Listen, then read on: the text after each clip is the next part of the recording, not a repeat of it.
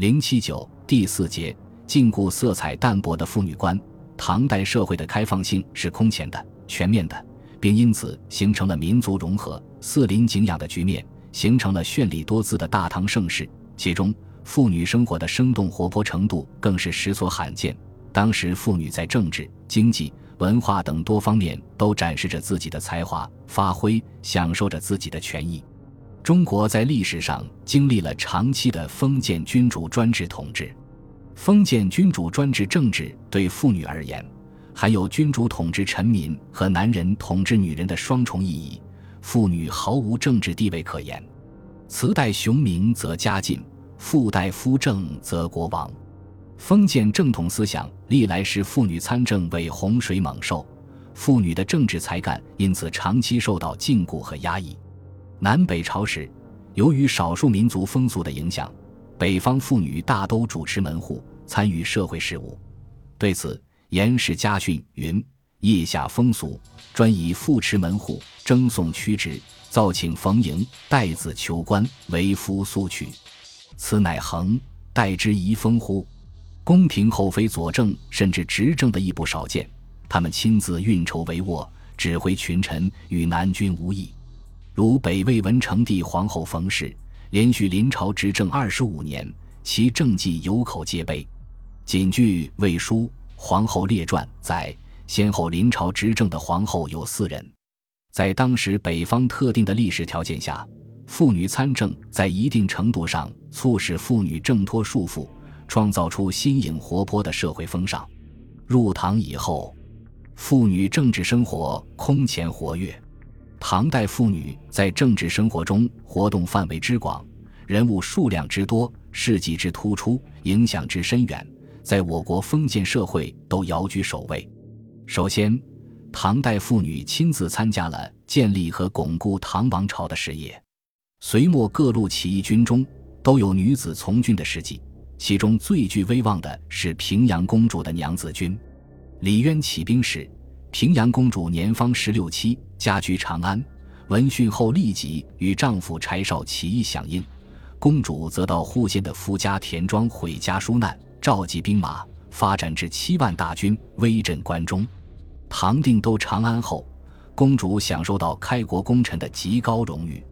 武德六年，公主死，高祖坚持按朝廷武官待遇厚葬。在唐朝的一些重大事件中。妇女也发挥了积极的配合作用。玄武门事变前，长孙皇后勉励将士，鼓舞大臣，支持太宗拨乱定乾坤。李隆基为平西为后，安乐公主谋乱，发动夺权政变，齐妃王氏颇欲密谋，赞成大业。正由于宫廷妇女在唐王朝建立及巩固时期，表现了以天下为己任的抱负，从而奠定了唐代宫廷女子在朝政中的地位。宫廷以外的妇女在唐代的重大事件中，也往往表现出积极的参与行动。安史之乱危及国家统一，中原妇女侯四娘、唐四娘、王二娘三人相与歃血，请复行营讨贼。肃宗大喜，授三人果毅将军，准其从军作战。在以后平息藩镇割据叛乱的战争中，更多的妇女或祝福坚守，或力阻叛乱。德宗时向承县令李侃七杨氏面对李希烈叛军攻城，一面阻止丈夫临阵逃脱，一面亲自召集军民守城。徐州刺史许晴妻刘氏祝福平叛，攻封彭城郡君。此外，诸如仆固怀恩母、张丕母等地方官员家属，在亲人部将叛乱的危难之际，毅然以国家为重，大义灭亲，受到朝廷的褒奖。此外，在抵抗外来侵扰、保卫边境安宁的战斗中，也涌现出不少可歌可泣的女英雄。高宗时，大将军李锦行妻刘氏在丈夫外出作战、高丽瓦舍联军攻城之时，率众坚守，攻封燕国夫人。武后时，武将古元英妻身先士卒登城作战，击退突厥军队，被封为训中县君。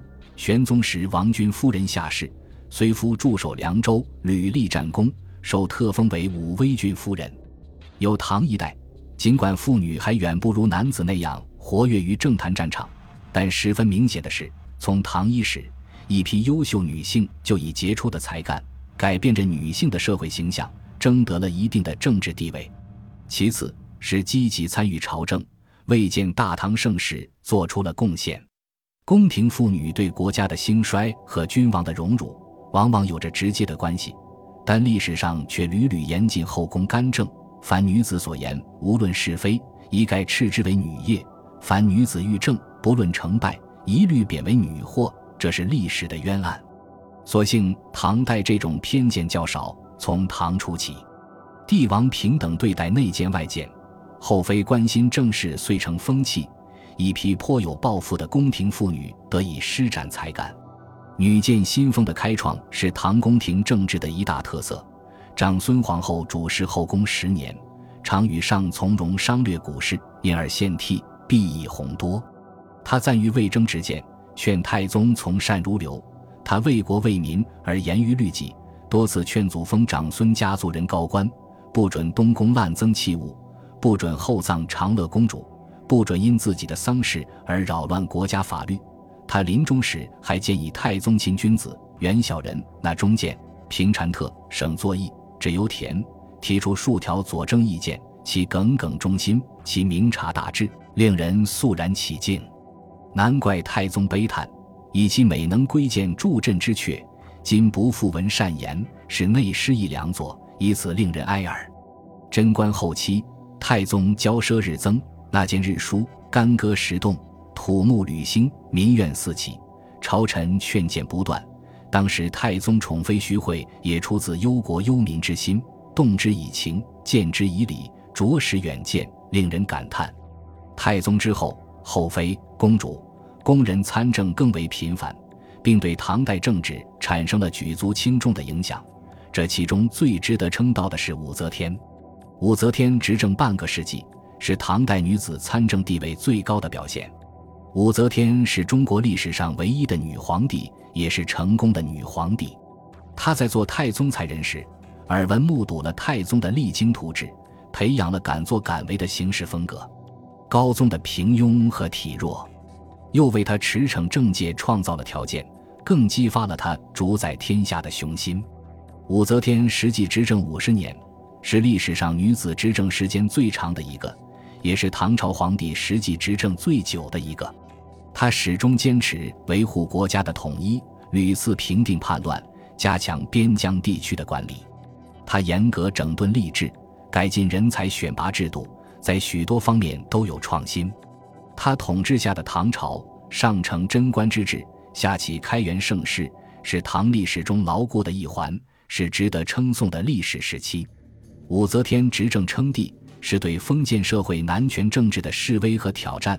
她开创了女子参政的新局面。她从各方面努力提高妇女的政治地位和社会地位，废除了女子跪拜礼，增加了为母亲服丧的期限，召集文士编撰《列女传》《古今内范》等书，宣扬妇女地位的提高。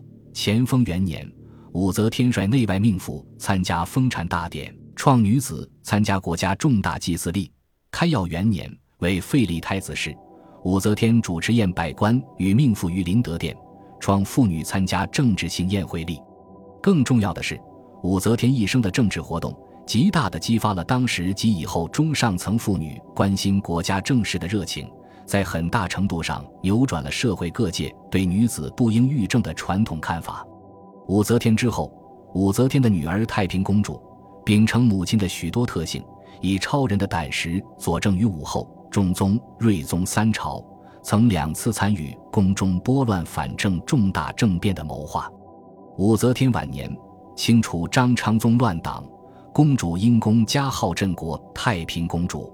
中宗末年，又与李隆基等共诛为党，拥立睿宗，公主自然成为功臣，既屡立大功，以尊重。上常与之图议大政，每宰相奏事，上则问曾与太平议否。自宰相以下，尽退息一言。公主每入奏事，坐于一时，所言皆听。军国大政，势必参决。如不朝谒，则臣宰就其地议其可否。其权势一时无比。与太平公主同时的上官婉儿，在政治和文坛上也非常活跃。上官婉儿的祖父和父亲被武则天诛杀，婉儿在襁褓中随母入宫为奴。她以出众的才华受到武则天重用，十四岁时成为佐证人才。自胜利以后，百思表奏，多令参决。中宗继位，又令专掌致命，深被信任。甚至在婉儿被诛后，玄宗念其左中宗朝政有功，追赠谥号惠文。太平公主和上官婉儿生逢大唐盛世，位居宫中上层，身怀不让须眉的胆识才气，在政治上大有作为。他们的活动对政治产生着很大的影响。虽然他们后来成为宫廷政变的失败者，但他们为女性参政增添了光辉的一页。就公主而言，以后各朝再未出现太平公主之类的人物，这与唐中后期思想束缚日趋严格、宦官势力控制朝政和各朝公主自身素质偏低有关。但即使如此，公主参政之风依然，直至唐末，如肃宗女和郑公主，常时父王左右，屡屡进谏献策，曾为解决兵匪危机而出进行贸易盈利千万。又于代宗时，屡陈人间利病。国家盛衰事，天子享纳。宣宗时，公主一思，善行文牒，只是活动规模和影响都小多了。除宫廷女子外，各级官员女眷亦有不少人以各种方式御政的。他们或出谋献计，或直言规劝，或亲自参与主持军政大事，对地方政治的好坏，往往产生着直接的影响。尤其是唐中后期，中央集权失控。地方势力膨胀，藩镇林立，官员家属中有不少反对割据分裂的。他们归夫劝子臣属中央，维护统一，这在前文已经举到。但也有怂恿并协同丈夫叛乱割据的，如刘从谏妻召集刘部将妻，要求他们支持丈夫对抗朝廷，因此陆将叛之一间。朱全忠七章事多智略，全忠敬惮之，虽君俯视。使与之谋议，可见妇女御政丰盛。此外，生活在社会底层的婢妾的御政活动也史不乏书。叛将李希烈妾窦贵娘与部将陈仙齐妻合谋，配合士兵消灭了李希烈叛军。监察御史张信的侍儿仙娥能歌舞，善书汉，常出使以仙娥充使点。李师道割据十二州，但实案正是皆决于群婢。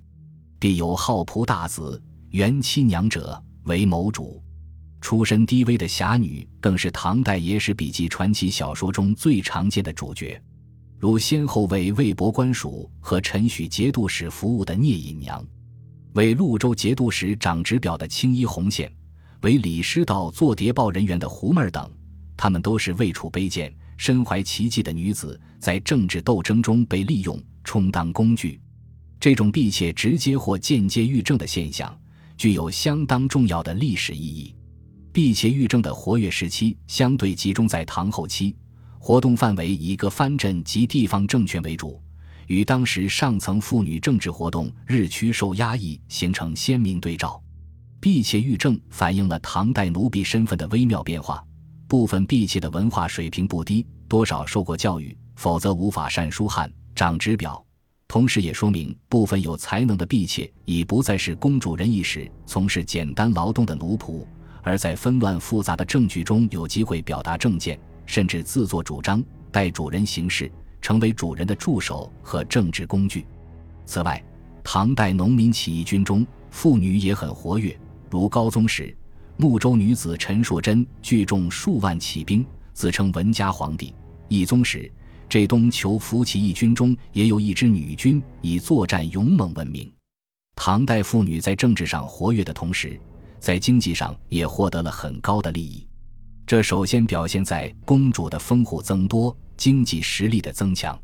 唐初公主时封三百户，中宗以后猛增，太平、长宁、安乐三公主质朴如亲王。仅太平公主一人就十封万户。田园便于进殿高于，而适宜造作器物，吴、蜀、岭南共送，相主于路，以致太平公主败后，及其家，财货山积，珍奇宝物似于玉府，马牧羊牧，田园智库，数年争敛不尽。其经济实力远远超过了诸王及大臣。玄宗时曾削减公主封户，意在倡节俭，但很快又因嫌疑公主下嫁而加各公主封户。从唐代法律上看，妇女有财产继承权。在唐以前的财产继承法只承认嫡庶儿子的继承权，女儿除在出嫁时从父兄处得到一笔嫁妆外，与娘家再无经济联系，更无权继承娘家财产。在婆家也只能依丈夫或儿子的名分继承财产，一旦夫死无子，则终身无靠。唐代的家庭经济仍然是以男子为中心的封建家长制经济，但唐代在女子财产继承权方面有了比前代多一些的权利，主要是未嫁女子有权分得嫁妆财产，在父死无兄弟的情况下，有权继承全部财产，寡妻无子可独立分得家产等等。这些权利由朝廷立法规定，而不仅仅是由社会习惯约束的。由于法律给予妇女一定的财产继承权，因此出现了一些女子为保卫合法权益而抗争的事。大臣周曾无子，死后其封户按旧俗应由族中子侄承袭，但周曾女不服，与族兄争袭封，结果德宗亲自处理，让周曾女与族兄各继承周曾封户的一半。有名臣马遂父子两代制财致富，死后被族中豪强侵夺资产，马遂孙媳送西产，争回了自己应得的部分。而且，当时一些被丈夫遗弃的妇女，很多也公开诉官，要求分给财产。这里值得提到的是，唐代均田制，除寡妻妾、尼女冠外，其余女子不再分田。有人认为这是唐代妇女经济地位的倒退。其实不然，因为北魏均田是把男女同作为分田和征收租赋的对象。北齐时取消了女子的永业田，征收租税也改为一夫一妇为单位了。唐代均田令简化条文手续，不再以大多数妇女为均田征赋的对象，而改为以户主和男丁为计算单位。这说明封建经济的发展导致男女劳动力的分配越来越细。男子在农业劳动中的主要作用也越来越明显。同时，随着宗法关系的削弱和封建婚姻关系的逐渐完善，以一夫一妻为主体的小家庭经济日益显示其重要性和稳定性。在封建社会初期，农业生产上需投入大量的劳动，农民的家庭手工业尚处粗糙阶段。唐代则大不一样，由于手工业技艺日益精巧。人们对手工业产品的质与量要求越来越高，尤其是商品经济的活跃，使城乡家庭手工业由封闭式产销转向市场开放式生产，因而需要一批劳动力长期固定的从事手工业生产。这当然主要是妇女劳动力。所以说，唐代均田形势变化的客观依据是当时社会生产中家庭经济结构生产的稳定局面，以男子户主为均田单位。作用在于强调家庭的经济地位，简化均田手续条文。由于唐代商业城市的兴起和繁荣，国内外交通贸易渠道的扩增，给妇女的经济生活也带来了新鲜色彩和活力。家庭手工业是妇女的主要经济活动，最为普遍的是各家各户种植桑麻、养蚕、纺织。除满足生产者家庭成员的需要外，还常将小批量的产品投入市场。在城镇，一些手工业生产的专业户，则采用全家男女老幼分工合作的方式经营特色产品。宫廷中还设有专门机构，组织男女工匠从事宫廷消费用品的生产。连宫女们也常常接到为军队缝制战袍的任务。在今广西有金银矿产的地方，妇女下河淘金是重要的副业劳动。妇女间接经商的也逐渐增多。